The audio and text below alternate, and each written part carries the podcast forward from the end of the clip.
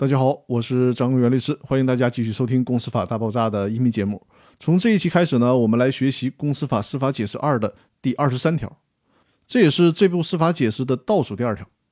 该条是关于清算组成员责任诉讼问题的规定。还是老规矩，我们先来看一下这条司法解释的原文。第二十三条是这样规定的：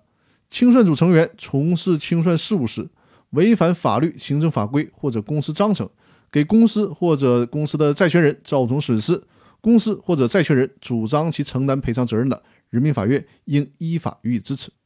有限责任公司的股东、股份有限公司连续一百八十日以上单独或者合计持有公司百分之一以上股份的股东，依据公司法第一百五十一条第三款的规定，以清算组成员有前款所述行为为由向人民法院提起诉讼的，人民法院应予以受理。公司已经清算完毕注销，上述股东参照公司法第一百五十一条第三款的规定，直接以清算组成员为被告，其他股东为第三人向人民法院提起诉讼的，人民法院应予以受理。那首先我们来看一下清算组成员责任纠纷的定义。清算组成员责任纠纷是指清算组成员在清算期间因故意或者是重大过失，给公司或者债权人造成损失的。应当承担赔偿责任的纠纷。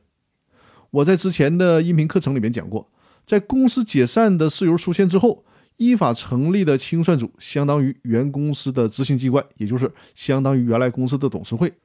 清算组行使清算中公司的代表以及执行机关的职能，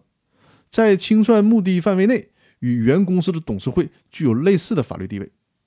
就如同董事会或者董事违反法律规定要承担赔偿责任一样。在公司清算过程当中，清算组成员在从事清算事务的时候，如果违反了法律、行政法规或者是公司章程的规定，给公司或者债权人造成损失的话，也是要承担赔偿责任的。